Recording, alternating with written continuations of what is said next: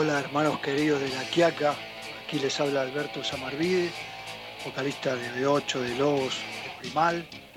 Les quiero mandar un abrazo muy grande a todos ustedes y manténganse en sintonía con Zona de Aguante. Un abrazo muy grande para todos.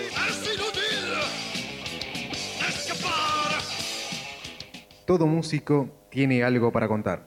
Yo voy a bloque. ¿Vos sabés quién cantaba en bloque originalmente? Marcelito. Marcelito, pa- pa- él, él cantaba. El encuentro puede ser algo fuerte. Eh, Rulo, no, un abrazo enorme, eh, un saludo grande para toda la gente, para todos los que nos siguen ahí, para toda la gente de la Argentina, Bolivia, zona de aguante. Es algo que puede golpear a quien lo lee y escucha. A ver, eh, la guitarra, por ejemplo, del Tano, ah, eh, distorsionado, es un grito guerrero de aquellos que, que, que murieron, por, eh, prefirieron morir por no perder su libertad, amigo. Eso es fundamental, amigo. En el programa, un espacio para las entrevistas. Un abrazo para todos.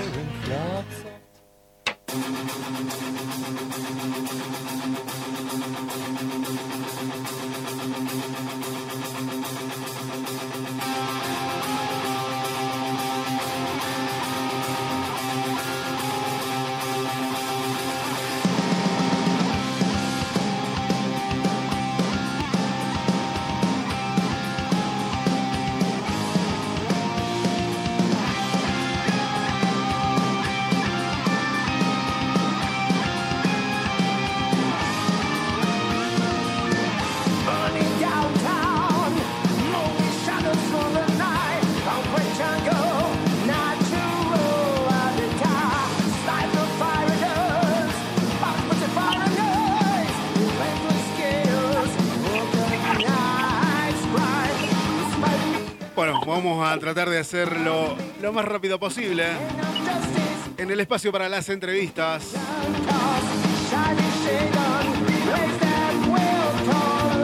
Tenemos al otro lado a nuestro querido amigo Gito, escritor, poeta, gestor cultural, investigador y un montón de etcétera más podríamos decir. ¿Qué tal Gito? ¿Cómo estás? Muy buenas noches. ¿Cómo andás, che? ¿Todo bien? Por suerte sí, che. ¿Cómo anda todo por allá? Bien. Como en todos lados, con, con esta situación extraña de pre, post, no sé qué pandemia, ¿viste? Que ah, tiene, a ver, ya tiene nombres distintos, pero bueno, sí, el bicho sigue dando vueltas. Eso es verdad. Mirá, nosotros, por ejemplo, ahora estamos bastante resfriados, un poco la voz, la voz tomada. Y en otro- otras épocas esto era como natural y normal. Ahora pareciera que uno tiene estos síntomas y se nos alejan todos. Y da miedo, da, eh, y yo creo que a todos en dos años de estar de toda esta situación, de estar encerrado, de que te dijeron quédate en casa, de que te dijeron mantener distancia, quédate solo, qué sé yo, salís y no, da mucho, viste, gracia, que alguno tosa. o sea, como que decís, tiramos todo por la borda, dos años que, digamos, eh, bueno, mucha gente lo pagó carísimo con familiares muertos, ¿no? Digamos, esos son los que más caro lo pagaron, pero pero que le salió barata, perdió un negocio, perdió el trabajo, y no está bueno. Sí. Es verdad. Vos sabés, todo por ese lado, me parece. vos sabés que, bueno, hace un par de semanas atrás estuvimos en Buenos Aires. Justamente nos contaba eso, ¿no? Mucha gente dentro del ambiente del heavy metal, eh, que, bueno, que estaba acostumbrado de alguna forma en esto, ¿no? De vivir de lo que rodea en sí a la música, las presentaciones en vivo, todo lo que es el merchandising, con esto que nunca se vio preparado, nunca nadie había planificado esto, o por lo menos tenía en su, se le cruzaba la cabeza que iba a estar de un día para el otro encerrado en su casa y ha generado ba- bastante cosa en este sentido, ¿no? Hay gente que todavía sigue con el tema del miedo y no sale de casa. Sí, sí, sí, o salís con miedo también, que es lo más probable. Es verdad. Bueno, la excusa perfecta para poder hablar con vos es la octava feria del libro de Heavy Metal. Contame detalle de esto. Por suerte podemos volver a hacer la Feria del Libro Heavy. La Feria del Libro Heavy nació en el año 2013 y bueno, se hizo, digamos, de manera seguida todos los octubre o noviembre, a veces en octubre, a veces en noviembre, desde ese 2013 hasta, bueno, el año pasado que no se hizo, el año pasado se saltió, ¿no? Así que bueno, la hacemos, lo vamos a hacer la feria este, ahora, este año en octubre, el 16 de octubre, sábado 16 de octubre, en un, en un espacio que hay en, en Palermo, que ya es la tercera vez que la vamos a hacer ahí. Y bueno, la verdad que muy contento, con muchas ansias. Nosotros la, realmente, bueno, esto justamente es lo que hablábamos de la pandemia, el año pasado nos quitó hacer esto que es nuestro evento favorito, digamos. Si bien con María que es mi compañera, que hacemos un montón de eventos, hacemos eventos de poesía, hemos hecho otro tipo de ferias también, hemos hecho, qué sé yo, en, su momento eh, movidas más relacionadas al teatro, a la, música también, ¿no? Eh, la Feria de Heavy es como una, es como la fecha del año, es la fecha que, esperamos, digamos, ¿no? Porque incluso es una fecha en donde publicamos un libro, justamente, ¿no? O sea, de lo que se dio en la feria anterior, siempre desde la primera feria, ¿no? Lo que se habló en la primera feria, después se transcribe y se hace el libro que se presenta en la segunda feria, y así continuamente. el, libro anterior al final no, no salió para la fecha de la feria, no salió para octubre del año pasado porque no se hizo, salió en enero, salió en un mes raro, enero, febrero, me acuerdo, se presentó una semana antes que vuelvan a cerrar todo, en mayo. O sea, como que, mm, digamos, bueno, no se pudo hacer la feria y después el libro como que quedó medio raro también, quedó medio, medio huérfano. Así que bueno, esta es una, una buena fecha eh, para, bueno, para volver a hacer la feria, para presentar el libro no se presentó, y para presentar otros libros que salieron en el periodo justo un poco previo a la pandemia y durante la pandemia. Es que salieron otros libros eh, tanto de nuestro sello editorial Claveter como de otros sellos que los invitamos obviamente a que a que presenten. Que es una feria que es la edición 2021, incluye muchos libros del 2020. Por ejemplo. Así que bueno. Y por ejemplo eh, va a salir este, La política de los perdedores, que es un libro sobre B8 que en realidad salió a finales del 2019. O sea que el muchacho, ah, eh, Luis Hortelado, que es el autor, un autor de Misiones, misionero, eh, se retrasó, bueno, se retrasó una corrección y tenía que estar listo para octubre del 2019 y estuvo. Entonces lo presentó sin libro, hizo una presentación previa. Y el libro salió creo que en, enero, o sea, salió diciembre, enero, dos meses después, que bueno, este año lo presentamos. Y ya está, no, no se presentó, así que es uno de los más viejos. Ese, después se va a presentar, bueno, Cultura Metálica 7, que salió eh, durante pandemia.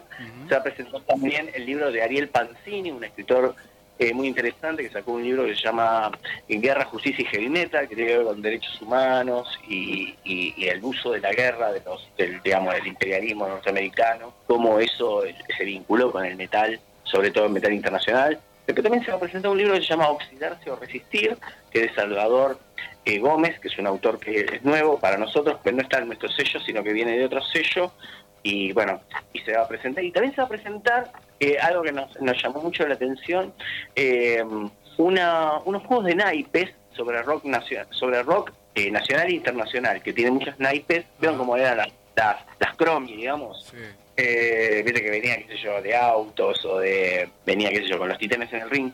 Bueno, esto viene, pero con banda de heavy, viste, bandas de, de rock en realidad, en general, ¿no? Eh, los Stone, pero también te ayuda, Maiden, y bueno, y del palo nacional también tenés, qué sé yo, Soda, Los Redondos, Los Cadillac y de repente B8, Hermética. Y está buenísimo, está buenísimo, eh, se presentan varias cosas y nos quedó un poco chica, porque en realidad, como es con protocolo y todo, las ferias siempre las hacemos desde las 3 de la tarde hasta las 10, 11 de la noche y esta vez va a ser hasta las 7. Entonces, bueno, más acotado las charlas, mismo los stands, no podemos tirar stand por la cabeza como hacíamos antes, que teníamos hasta 30 stands, sino que, bueno, algo más recoleto. Pero bueno, lo importante yo creo, y todos los que estamos con nosotros creemos, que, es volver a la, a, la calle, digamos, volver a salir, eh, volver a mostrarnos, volver a vernos, ¿no? Eh, yo creo que lo más importante hoy es como dar un primer paso, volver a vernos como los recitales. Los recitales, qué sé yo, y las bandas tocan para cuántas personas, para 50 personas. Pero está bueno, está bueno que vuelva a está bueno que vuelva a estar en, en un escenario Tren Loco, Orca, Serpentor, y las bandas, bueno, y todas las bandas, ¿no? Eh, también, va, por lo menos siempre fue una característica de este evento, el hecho de bandas acústicas, va, que toquen de forma acústica, ¿qué banda van a tener para este encuentro? Todavía no la tenemos definida porque teníamos varias en mente y como estamos con el tema justo de tiempo, bueno, estamos viendo todavía, pero seguramente repetiremos algunas de las bandas que ya estuvieron. Eh, eh, pero bueno, sí, la verdad que tuvimos la suerte de, de tener bandas muy muy buenas, muy muy importantes también, Claro. que se sumaron a hacer acústicos, tanto acá como en otros lugares. Por ejemplo, el último, la última feria de libros que hicimos fue en Mar del Plata. Y sabes que fue una feria rara, porque en realidad siempre fuimos a Mar del Plata. Sí. Hicimos seis ferias. Y siempre hacíamos Mar del Plata en junio. Que, que algunos nos puteaban, decían, ¿cómo te vas a ir a Mar del Plata en junio? Que es loco. que cagarse. A mí me encanta igual. A mí Mar del Plata me gusta más en junio que en el verano. Y viste, yo decía, bueno, lo que pasa es que los muchachos de los muchachos que organizan las ferias con nosotros en Mar del Plata, Ajá. en el verano laburan. Claro. Y laburan mucho, va, o sea, es el, la- el momento que más laburan. Y en el invierno es como que quizás tienen un poco más de, o sea, tienen, tienen su trabajo, pero digamos no tienen no- no horas extras, como quien diría. Entonces como que es más fácil, y aparte ellos también quieren tener movidas en el año, ¿viste? Si no, es como que todo pasa cuando ellos laburan. Entonces, y no podemos nada, ¿viste? Entonces nosotros digamos, y, y la verdad que la- a mí me encantaba, pero nos llegó una propuesta de hacer en enero. Dijo, nunca hicimos en enero. Y dije, en vez de hacerlo en, en junio, nos adelantamos una semana en enero. Dale. Dije, probemos. Y por suerte, porque si lo hubiésemos dejado para junio, nos iba a hacer. Porque pasó lo que pasó. Pero en esa feria vino vino bastante, vino gente que estaba medio en el público. Ya vino la eh, Silvia Herz, que es la, una de la, guitarrista de Las Brujas. Sí. Vino de- una de las bandas acá, o sea, upa, upa. eh, varios músicos y después cantó, que es un acústico espectacular, eh, cantante de Asteroth, que también no sé si no estaba de vacaciones o qué, y, o, o qué vínculo tenía con la gente ahí, que lo, lo trajeron para hacer un acústico y la verdad me, a mí particularmente me partió la cabeza. Mierda. Qué nivel. Qué nivel. sí, sí, sí, estuvo muy bueno, la verdad que... Estamos hablando de Diego Valdés, me imagino. Sí, sí, sí, sí. Qué bueno. Eso lo tenés, que- lo tenés registrado también, me imagino. Vos sabés que con el tema de los registros es un tema, es un tema. No. no tenemos, no, no tenemos no sé qué nos pasó, pero a lo largo de todas las ferias, todas, ¿eh? Ajá. O vino gente a grabar y después eh, no pudo renderizar el video porque grabó 12 horas y no pudo hacerlo, pero así varios que filmaron. O cosas filmadas muy pobres. Prácticamente eh, de la Feria del Libro Heavy hay muy pocas cosas.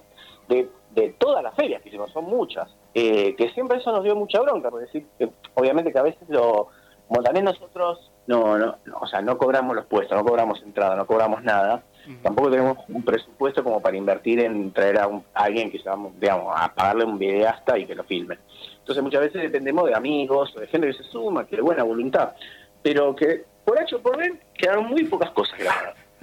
Eh, eh, ha tocado Serpentor con nosotros, o sea, tendríamos que ver un video de Serpentor de la Feria del Libro Heavy entero, la hora y media, pero no lo tenemos, por ejemplo.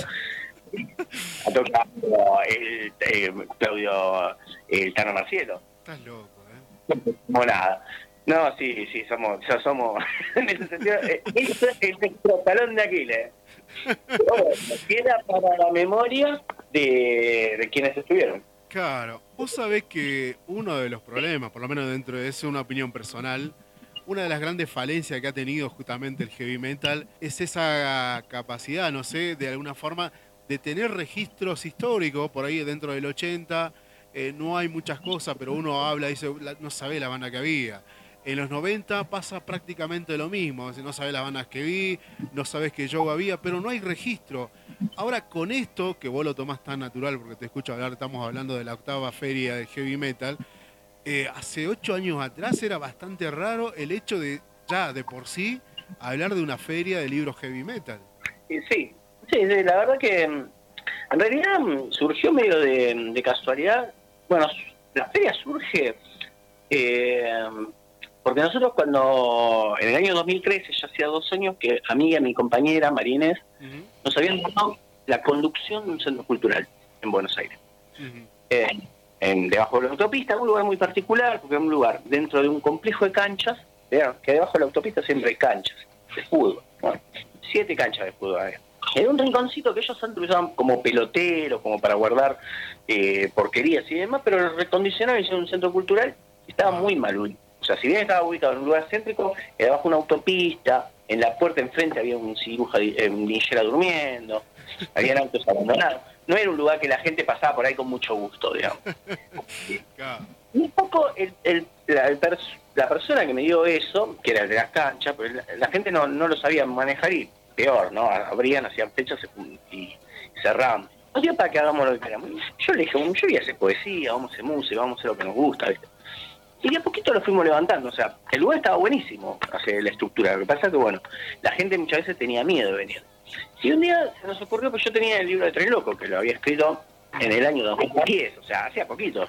Era 2013, va, el local me lo en el 2011, o sea, casi un año que tenía el libro y dije, che, tengo que presentar el libro. Y muchas veces con el libro, yo me pasó con el libro de Tren Loco, me parecía una, un reproyecto, porque lo había hecho con, bueno, Tren Loco era la banda con la que yo me formé, digamos, mm. o sea, una a la que admiraba y admiro, que me parece una de las grandes bandas de Argentina, y era uno de los pocos libros que había también, no porque lo haya hecho yo, pero era uno de los pocos libros que había en el metal. Yo quería algo, vincular los tres, cuatro que habíamos escrito el libro, y hacer una mesa de debate. Pero bueno, no se me daba. Había preguntado un par de lugares y después dije, ¿por qué no la hago acá en el lugar, viste?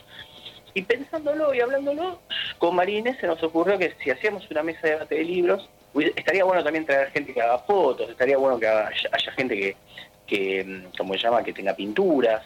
De hecho, ese año se dio de que se estaban generando, todavía no estaban editados, en lo que fue la película de heavy metal argentino, como se llama Suicidio Prolijo. Estaba en etapa de producción también Yo sé lo que envenena, otra película. Estaba en etapa de producción, había salido hacía muy poquito la H. O sea, había, había un cine heavy, había una pintura, fotografía y libros. Y dijimos, ¿por qué hacer una feria? Más con el espíritu nuestro, ¿no? De vender, porque nosotros vamos a muchas ferias, ¿viste? Bueno, una feria de libros heavy. Y bueno, nos salió bien y lo empezamos y dijimos, bueno, vamos a generar nosotros también contenido, porque si hacemos una feria y no sacamos libros, esto se va a ir perdiendo. Entonces, pensamos en el registro de libro. Entonces, yo lo que hacía era grabar las charlas, tengo las debo tener, la, los audios en muy mala calidad, pero y les daba a los escritores su audio para que después escriban un artículo ya sea desgrabándolo, retocándolo. Entonces así surge la colección de Cultura Metálica. Cultura Metálica es un libro, o ahora son siete libros, que resumen las ferias del libro heavy. Cada libro resume la feria que correspondió. Cultura Metálica 1 es la primera feria del 2013, la, del dólar del 14. Y, y, es más, como no pudimos grabar los audios, que siempre me quedé con la vena, eh, pedimos a las bandas, o sea, combinamos con Icarus, ¿vieron Icarus? El sello muy buena onda, él venía, siempre siempre nos, nos traía cosas, porque como nosotros tampoco cobramos ni nada, ¿viste? A veces venía el chabón nos regalaba CDs, este, eh, remera, ¿viste? Ah, qué bueno. Y de buena onda, buena onda, sí, Carlos. Y entonces yo le propuse, che, mira, tenemos ganas de que, con las bandas que tocaron, armar un CD compilatorio, pero no tengo plata, o sea, no, y, me, y él me lo, me lo publicó, o sea, me regaló 300 ejemplares, también, vieron no sé qué.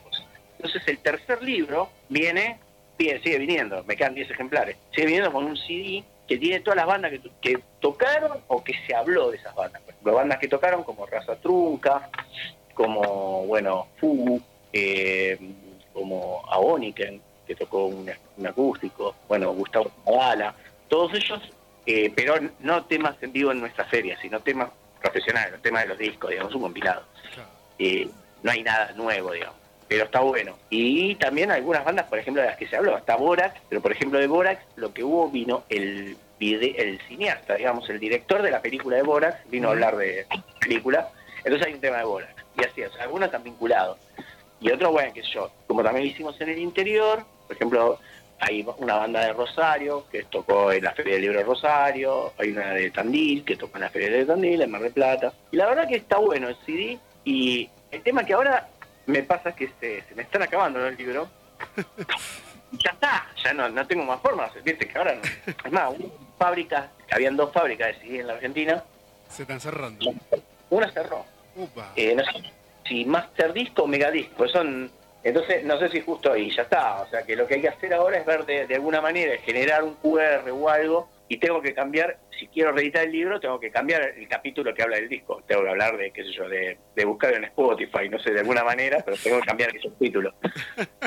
bueno, pero también va, va creciendo, va mutando. Claro, va es La también, ¿no? También ahí, ahí hay un registro, un registro escrito y bueno, y en este caso ese CD que que está bueno, la verdad que es un re lindo. Voy a ver si lo puedo sacar con algún alguien que me acompañe Sí. a hacerlo y subirlo en alguna plataforma, en las plataformas, para que la gente lo pueda escuchar. Hay miles de plataformas. Vos sabés que el primer contacto que tengo con vos es cuando Gustavo Zavala me pasa un cassette que vos había grabado y donde él también pone el tema de la música. El año del... Sí. el año donde todavía existía la nostalgia con el tema del cassette. Vos sabés que a mí esto, y te lo, te lo pregunto a vos, creo que también en, algún momento hiciste una revisión de alguien que escribió el cassette virgen, algo por el estilo, no me acuerdo muy bien, pero justamente uno cuando asoma la cabeza y mira hacia el costado y ve pegado en la pared el tema de los cassettes virgen, que uno tenía de alguna forma un recelo para, porque era lo poco que podíamos acceder y el contenido dentro de ese cassette justamente eran bandas que tienen hoy un valor peso oro. De alguna forma también es esto lo que a vos te influenció el hecho de escribir, dedicarte a esto, el tema del cassette, leer las letras. ¿Fue eso como una especie de hincapié para empezar a escribir para vos? Sí, sí, sí, sí, definitivamente, lo que acabas de decir. Eh, bueno, yo empecé mi amor por, por, por el arte, viene viene de siempre, porque cuando era muy chiquito jugaba con un palo de escoba y hacía que cantaba en un recital o tocaba, viste, en el marco de la ventana hacía que tocaba el piano y escribía alguna boludez, hacía un- una suerte más de tipo de fanzine, pero intrafamiliar, ¿no? Con historietas y boludeces. Entonces, Muy chiquito, muy chiquito, te digo, estoy hablando de la primaria, pero bueno, el, el, el digamos, el haz de luz, digamos, la inspiración divina vino cuando, bueno, eh, empecé a escuchar a Soda, mi primer banda fue Soda Stereo, como en la rock and pop, estaba escuchando la rock and pop y pasan el tema eh, Lo que sangra la cúpula. Como, este es el, o no sé si, sí, Lo que sangra la cúpula, después. Porque también estaba la ciudad furia, que estaban los dos como corte de... Y creo que escuché la cúpula, escuché la cúpula y me encantó, dije, y lo empecé a seguir y me grabé un cassette de doble, doble vida, justamente de Soda Stereo, eh, de mi primo, que no me lo prestaba, qué sé yo, bueno, sí, bueno, pum, lo grabé, y lo venía escuchando y como que le analizaba las letras, ¿viste? eran unas letras medias, va, siempre hizo unas letras bastante como muy abiertas, muy surrealistas, por decirlo de alguna manera, Ujú. como que me, me colgaba con eso, ¿qué querrá decir cuando dice es amor lo que sangra desde el cielo en la cúpula? Y así, y este verano, fue verano del do- 1989, nos fuimos a la costa con mi familia y tocó Soda Stereo, toca. Y yo estaba re loco, lo quería ir a ver, y bueno, fui y me, y me hicieron, me había olvidado la plata en Buenos Aires, todo mal. No, no, no, mi papá no me quería dar plata, bueno, fui, que lloré a la, a la puerta y entré a ver a Soda Stereo, me dejaron entrar gratis. Gracias a esa persona que me dejó entrar gratis, que me no me colé, me dejó entrar gratis, me dijo, no, vos te mereces mirar, escucharlo. Entré, vi a Soda Stereo y dije, esto quiero ser, esto, rock, el guitarrista que canta, que escribe canciones y a partir de ahí, bueno, empecé a tocar la guitarra, digamos, a ir un profesor, eh, a escribir y bueno, después dejé a Soda Stereo en, en esa época porque, bueno, escuché a Purple, a Ingrid Malmsteen, a toda a Mike y a toda esa gente que, que nada, que, que se fue para el otro lado del corazón. Pero igual después eh, volví a escuchar a Soda, obviamente, todo. Y, y nada, y ya después ya mi banda, mi primera banda era media punk, y ya después sí, mi banda de heavy metal. Eh, bastantes años, donde yo escribía mis canciones y, y algunas de esas canciones todavía no entraban en la banda porque o eran muy largas, o eran muy cortas, o eran muy chuecas, entonces eso- todo eso fue como mi primera poesía. Sí. Y, y ahí saqué mi primer libro en el año 95. En realidad también tuvo que ver con la música, porque nosotros teníamos queríamos hacer una producción independiente, viste, con la banda que se llamaba Persephone. Teníamos 10 canciones, teníamos más o menos, y dijimos el año que viene, 95, vamos, nos metimos en un estudio y grabamos. Y ahí estábamos juntando plata todo cada uno por separado, ¿viste? Y justo un instante que no era de Buenos Aires, era del interior, se tuvo que volver así de un día para el otro, se fue llorando de la banda, así, tenía que pues, el padre lo quería matar, qué sé yo, y el bajista aprovechó y se fue y quedamos con el batero, viste, mirándolo a la cara, empezando de cero, yo tenía esa guita, que no era mucha, pero voy a poner a plata de oro, 300 dólares serían, Ujú.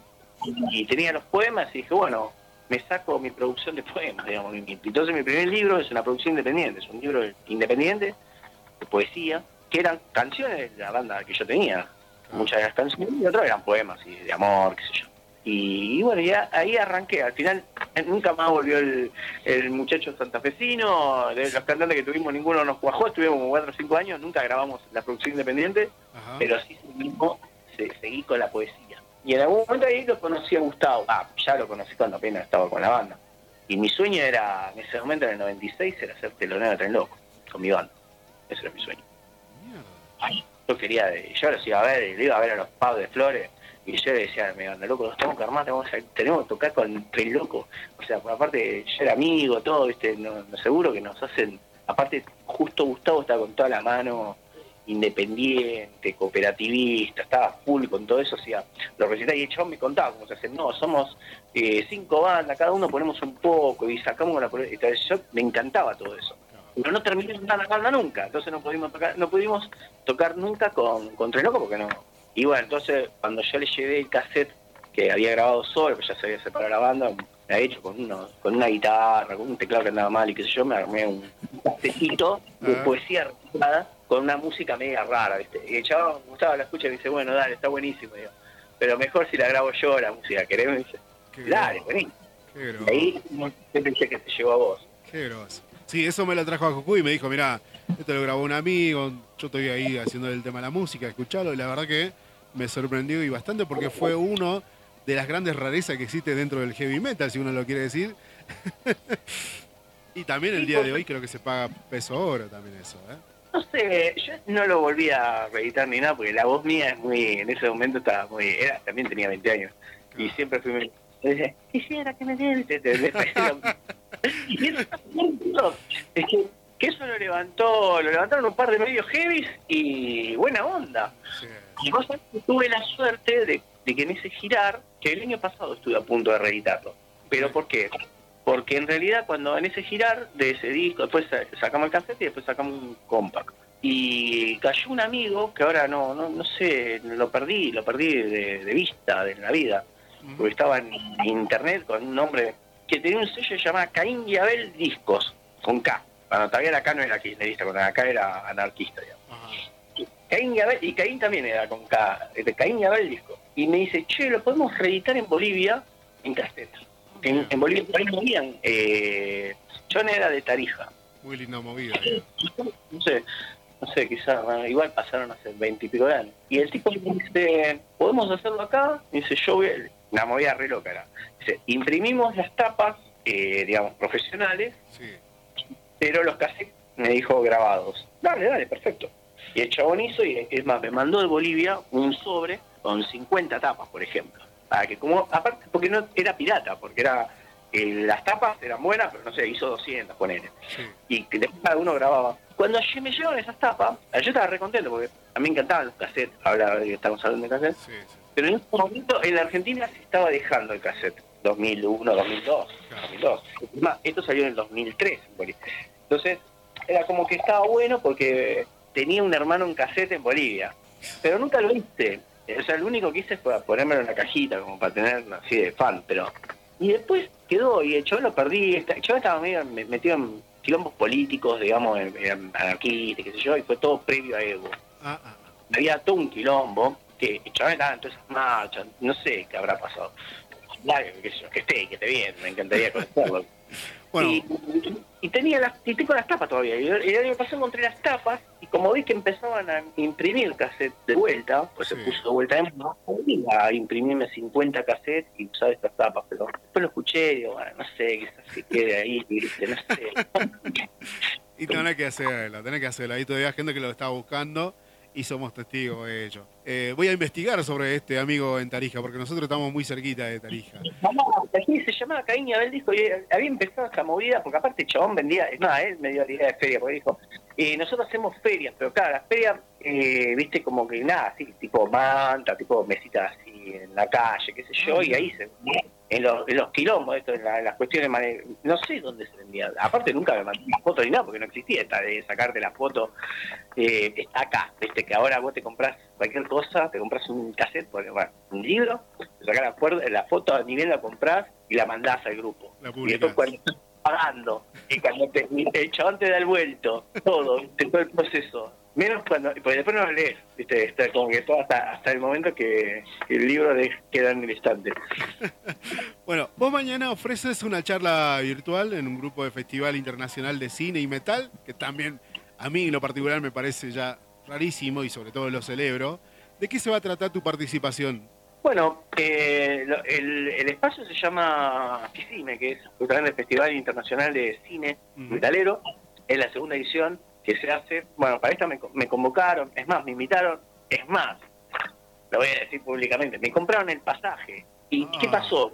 ¿Qué pasó? Pasó toda esta porquería que cuando estábamos ya, decir que no fue, decir que igual fue una desgracia con suerte, porque me avisaron 15 días antes, de 15 días, que Avianca, o sea, la marca del avión, eh, canceló un vuelo y que la vuelta, en vez de venir, no sé, el 27 de septiembre, venía, no sé, el 27 de octubre. Pues no puedo, pues me quedo varado un mes en otro país, ¿viste? Y pierdo el laburo, todo, entonces, nada. O sea, no, no, no se pudo usar, la verdad que fue una pena, pero pero bueno, yo les ofrecí hacerlas igual y hacerle de, ¿cómo se llama? Virtual, para que la culpa era mía, la, la larga. Entonces, la que voy a dar es una charla que ya la hice varias veces, se llama El cine y metal argentino, que es un recorrido por esto que te decía, por todas las películas argentinas de heavy eh, es una charla que empieza con un primer momento que es un registro, que son los primeros registros de los años 80, donde está vinculado ahí eh, Joaquín Amat como figura principal, que es el ideasta de Hermética. Sí. Fuerte, es un muchacho eh, muy piola, muy una, una cabeza muy grande y unos videos muy, importantes. Después, bueno, hay un segundo momento, que es el momento de los documentales, con toda esta eh, idea, ¿viste? a partir del, documental La H, fue el primero. Paralelamente se filmó en Mendoza, en Córdoba, Heavy Mental, que justamente está en este en este este festival, está es una película vieja, pues tiene 10 años, pero la están estrenando en Colombia hoy, justamente. Hay muchachos cordobeses que hicieron una película que se llama Heavy Mental, Metal Pensado. Juan Strain es el director. Y bueno, una serie de películas, Sucio y Desprolijo, Relámpago en la Oscuridad, eh, la de Borax, eh, bueno, hay una película que, que, se, que se hizo, que no sé en qué, estatus estará, si la terminaron de hacer y demás, que tiene que ver con el Anderson salteño, también eh, hay películas del interior, o sea, pero bueno, las del interior estas son más complejas porque no llegaron, digamos, a tener una masividad, entonces bueno, hay que estar rastreándola mucho, pero... Y bueno, y después una etapa de que la ficción, ¿no? Películas que tienen que ver con historias ficcionales que están atravesadas por el metal, como Yo sé lo que envenena, como las películas de, como se llaman, Fango, eh, que son del director, ¿cómo se llaman? ahí se me borró el nombre, ver, hizo un montonazo de películas de, de, heavy metal, es un montón. Uno, uno de los grandes directores de Argentina. Ya me acordaron, no sé también el programa. Y una película que se llama El sueño de domingo, que es de Viedma, que también es, es hermosa. El otro día la vi en televisión, eh, Cinearrio, que es un metalero que sueña comprarse con un pedal, que es el pedal con que grabó Boff en Riff.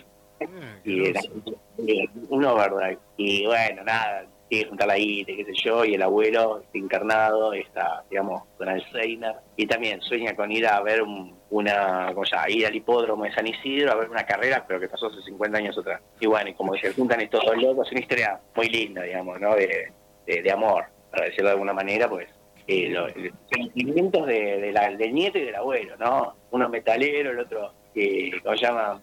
Eh, burrero, y bueno, y bueno, y eso de, lo que voy a hablar mañana. La verdad que estoy tomando apuntes acá, la, sería bueno charlar más, largo y seguido, pero bueno. Eh, ¿Qué es el GINMA? ¿Qué es el GINMA es un grupo de investigación interdisciplinario sobre heavy metal argentino. Surgió a los dos meses que hicimos la feria, la primera feria, o sea, lo regentió eh, Emiliano Scaricaciatore, que justamente estuvo en la feria, en la primera feria, en una mesa que hicimos de Metal y Academia y nada, me invitó y desde ese momento estoy. Este, y bueno, y con Ejima dimos cursos en la universidad en la UBA y así vinculando el metal con el mundo académico, ¿no? Temas atravesados por la, el academicismo, digamos, y sacamos tres libros que son compilados por Emiliano, justamente, y que tienen distintas charlas. Bueno, distintos tópicos. En el primero yo participé con un artículo sobre eh, digamos, el vínculo B8 Logos, lo, religioso en B8 y Logos, pero ya a partir del segundo libro, que es Parricida, ahí hice justamente el cine del metal argentino, esto que estoy hablando ahora, y en este tercero escribí un artículo sobre videoclip, o sea, no cine, sino videoclip y metal y terror, y ahí hablé estoy, de Matanza, el libro salió hace una semana este, que se llama Impenitentes. Y la verdad que bien, el grupo es un grupo de investigación, eh, nos concentramos, digamos, somos un, eh, bueno, el, último libro éramos ocho, escribiendo y pensando, digamos, cada uno escribe su artículo, pero los demás opinan y están y intervienen. O sea que es un libro que todo el libro, todos trabajamos en ese libro, no es que cada uno, no es un, un compilado de artículos, sino que se piensa que se va a hacer y se da y se presenta en, las universidades, jornadas académicas y demás. Y bueno, por suerte, bueno, el año pasado uno del primer libro eh, conseguimos que se traduzca y se publicó en, en, Inglaterra y en Estados Unidos, que se llama, en vez de, el nuestro se llama Se nos ve de negro vestido y en inglés es In Black We Are Seen.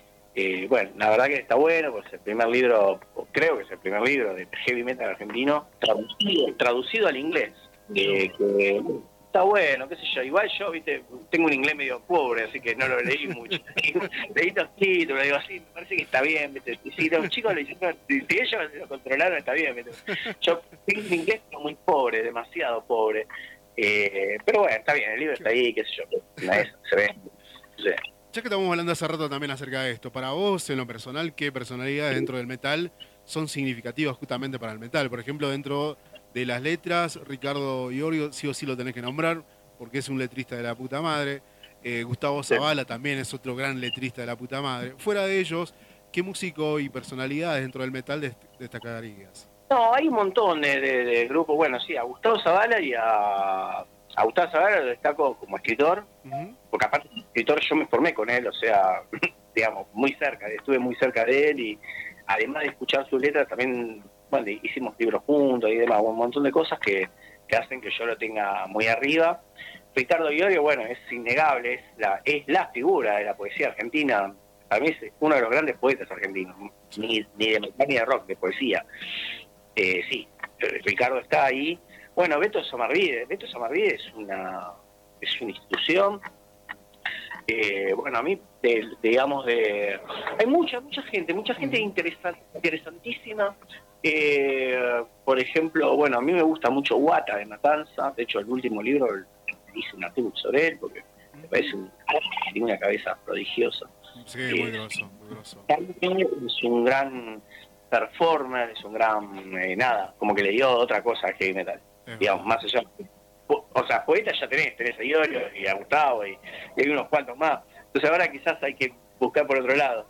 Eh, pero lo que lo que genera Guata y Matanza en sí mismo es muy bueno. El Pato Larralde, que hace poco nos dejó también, es una de esas cabezas también, ¿no? De, y uno de los grandes motores del metal del 2000 en adelante. a mí me, me, fascina Áspera áspera de divino. Ah, Áspera como que, digamos, le encontró la vuelta que le faltaba el metal, o sea, lo desacralizó, que graba con Miranda, ¿me entendés? O sea, y, está bien, y está buenísimo. Hace cosas que eran impensables y llenan estadios, eh, Ahora con, esta cabeza que vos tenés, me imagino que muchos se acercan dentro de la feria, esto, a conversar como, y esta es una, una cuestión de mesa de debate, por ejemplo, lo tolerante o intolerante que somos muchos de los metaleros justamente con esta música, pareciera ser tan hermético, que es muy propio de nosotros, y hay gente hoy que lo está haciendo así como áspera, ¿no? Como para abrir, eh, qué sé yo, para el público mucho más masivo. Sí, sí, sí, áspera es. Eh, a mí me encanta. Esa parte me parece un trabajo audiovisual, ¿no? Volviendo a lo que a lo que es mi tema hoy por hoy, mi tema de estudio, que es lo audiovisual, eh, Áspera tiene un trabajo, o sea, hizo, por ejemplo, el año pasado, hizo una, este año, no el año pasado, eh, aprovechando la, cuarentena, los chicos este, hicieron un, eh, un documental en episodios, ¿no? lo sacaron por su plataforma, que es Mier, Mierflix, obviamente, y contando la vida de ellos, o sea, no la vida de ellos, la historia de la banda, son ocho documentalitos chiquitos de 20 minutos que lo hicieron ellos, así y bueno, y hay, todo un montón de, todo el trabajo que tienen los videoclips, eh, los videos, eh, los DVDs, o sea, ellos como ponen una pata ahí, que también me parece muy valioso. Eh, y, me parece que le da otra, otra, otra dimensión al metal argentino. Que no tenía. hay que inventar cosas nuevas cuando ya está, ya tenés 40 años de historia. O sea, hoy otro B8 no va a aparecer, otro Hermética no va a aparecer, pues no, no tiene sentido, digamos. Pues. Entonces hay que hacer cosas que, que, no, que no estén. Y yo creo que esas bandas que te, que te nombré, tanto Matanza, como Áspera, como, bueno, eh, El Pato Larralde con, eh, eh, ¿cómo se llaman los antiguos? Eh, es algo que, bueno, bueno, ya el Pato no está, pero eh, son cosas que le dieron una- revitalizaron la escena, digamos. Eh, y hay bandas que son interesantes también que me, me- que me parece que está, buenas también dentro del Dead. Me parece bueno eh, Morpherus, o sea, toda esta historia del disco con, los asesinos seriales me parece maravilloso. O sea, eh, le dan algo nuevo también a... eh, bueno, eh, me gusta mucho, ahora lamentablemente se, se están separando, Raza Trunca, el, el combo que hacían entre folclore argentino y metal. Y bueno, sí, sí, entre las cosas nuevas están todos ellos. Sí, hay bastante, hay bastante para buscarlo. Y es justamente esto, ¿no? Por ahí la visión tuya, es bueno también ampliar el tema de la, cabeza. Walter Ortiz de Devastación también me parece un escritor impresionante. La capacidad que tiene de resumir mucho de lo que ve en una letra es in- increíble. El tipo, el tipo, vos sabés que en uno de los libros, justamente yo, no, nosotros eh, compartimos un viaje con, con Devastación al sur. Tocaba Devastación y a nosotros nos invitaban como feria del libro. Así que bueno, fuimos, fuimos juntos amigos, estuvimos hablando, cagando de la risa. Y cuando tocamos, eh, cuando tocamos, cuando tocaron ellos, y nosotros compartimos un montón de cosas. Y yo lo tenía, los escuché, me gustó todo. Pero después estaba corrigiendo uno de los libros nuestros, no sé si Cultura 4, el 5. Hay un muchacho, que, también es del norte, Ezequiel Núñez, que está viviendo en Capital, pero es del norte. Y y escribe sobre el death metal y qué sé yo, y escribe y pone una letra de, de devastación, entonces yo ahí la leo, que no había leído, y era una letra que como dos o tres, cuatro años antes de, sé, creo del 89, una letra que hablaba, que era igual a lo que después fue el pibe tigre de Iorio, ¿no? Era la misma situación, del pibe que salía a trabajar y que lo enganchan y que lo terminan la misma. Yo digo, bueno, puede ser que Ricardo se haya inspirado en eso. Obviamente que después la de Ricardo tiene la, la magia de, de, de Alma Claro, Fuerte. de- es verdad. Aparte son amigos. Son amigos. pero sí, aparte son amigos, aparte son amigos ¿no? Entonces yo digo, no, no, habrá sido, claro, una, una cosa eh, modélica, digo, pero mirá, mirá hasta qué punto el tipo fue inspirador de- para mí, yo creo, quizás me estoy equivocando, diciendo alguna gilada, no sé si me escuchan, no sé, ellos, no sé si no, me, va- no me dicen, no, un boludo dijiste cualquier cosa, pero yo cuando leí esa letra digo, pero este es el Pide Tigre, pero el Pide Tigre salió cinco años después. Claro. Entonces, quizás en una de esas tomó el, la- el modelo. Digo, mirá, hasta qué punto, claro, a veces uno no los tiene porque son bandas under, digamos, conocidas en un circuito, pero pero bueno, me pareció súper interesante y me parece que estaba buenísimo lo que decía y como lo decía también. No, eso es verdad. Eh. Es verdad. Me- dejaste pensando. Tenés toda la razón del mundo, ahí, che. Vamos a hacer- Es más, le vamos a consultar a Walter en esto. Che, ¿no parece que te plagió esto? No, no, plagio no, es que fue No, que es cosa. Sí, sí. Eh, porque el plagio sí es algo, algo feo, pero el, el- para mí que haya tomado ese, esa historia y, y- y la haya reescrito, que eso eso eso está, bien, digamos, está bueno, porque es el modelo.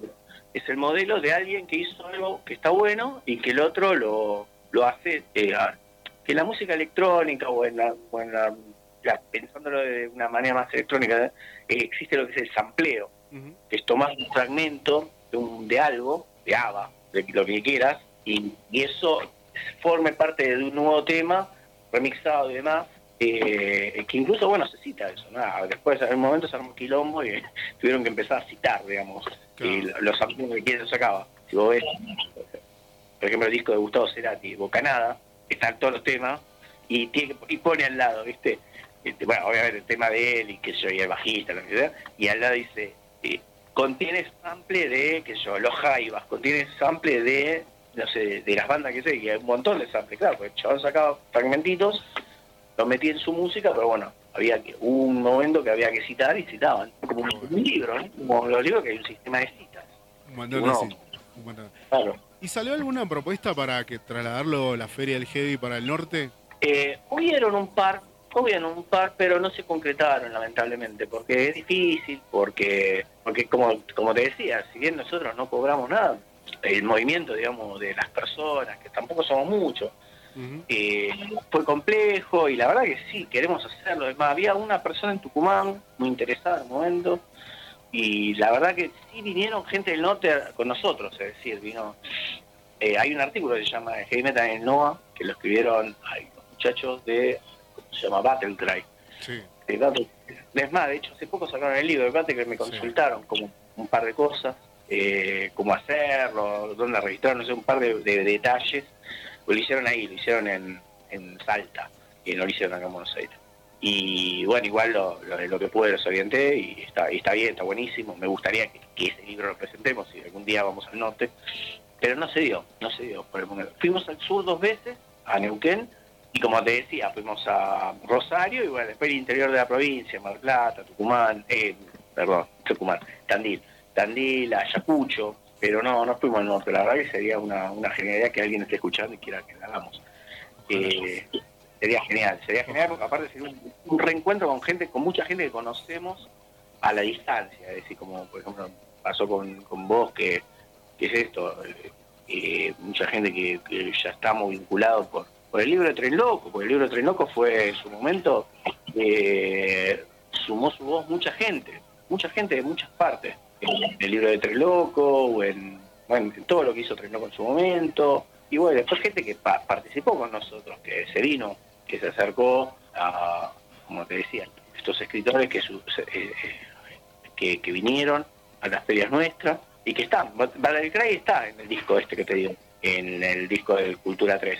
Y hay otra banda pequeña también, Oscura ah, Oscura Cepa está. Oscura Cepa, sí, sí, sí. Bueno, Gito, la verdad que la excusa perfecta era este, esta octava feria del heavy metal que se va a realizar el sábado 16 de octubre, así que te deseamos todo lo mejor. Seguramente va a salir bueno, ojalá en algún momento podamos participar, porque uno se imagina esa charla que hacen ahí, aquella persona que interviene sobre cómo fue la experiencia de escribir un libro, escribir artículos. La verdad que bueno, en algún momento nos vamos a tener que llegar, o en viceversa, traerlos para el norte para que sea más cercano para poder participar en esto. Te agradezco infinitamente el tiempo que te has tomado para contestar estas preguntas en el programa de radio. No, agradecido yo y sí, ojalá, ojalá que se dé, que vengan ustedes, que vengan, eh, bueno, esta ya es muy pronto, que no sé la, que viene o lo que sea, y obviamente que sería una, una, un, un deseo, un sueño poder ir también al norte con nuestros libros, con nuestras propuestas y vincularnos también con toda la gente que, que está haciendo cosas, porque está haciendo cosas, está haciendo cosas y está bueno que nos conectemos, porque a veces estamos muy desconectados, ¿no? Y uno piensa que lo que me pasaba a mí, por ejemplo, con, con esta, esto que te contaba ahí de la película cordobesa, se hizo a la par que se hizo la H, salieron mm. con meses de diferencia, entonces bueno, está bueno poder decir, quizás quizás se está haciendo algo parecido ahí, y está bueno vincular y bueno, el agradecido soy yo, y bueno, ya nos veremos. Bueno, mi amigo, que tenga muy buenas noches. Bueno, igualmente, ¿eh? te mando un fuerte abrazo a vos y a todos los que hacen el programa.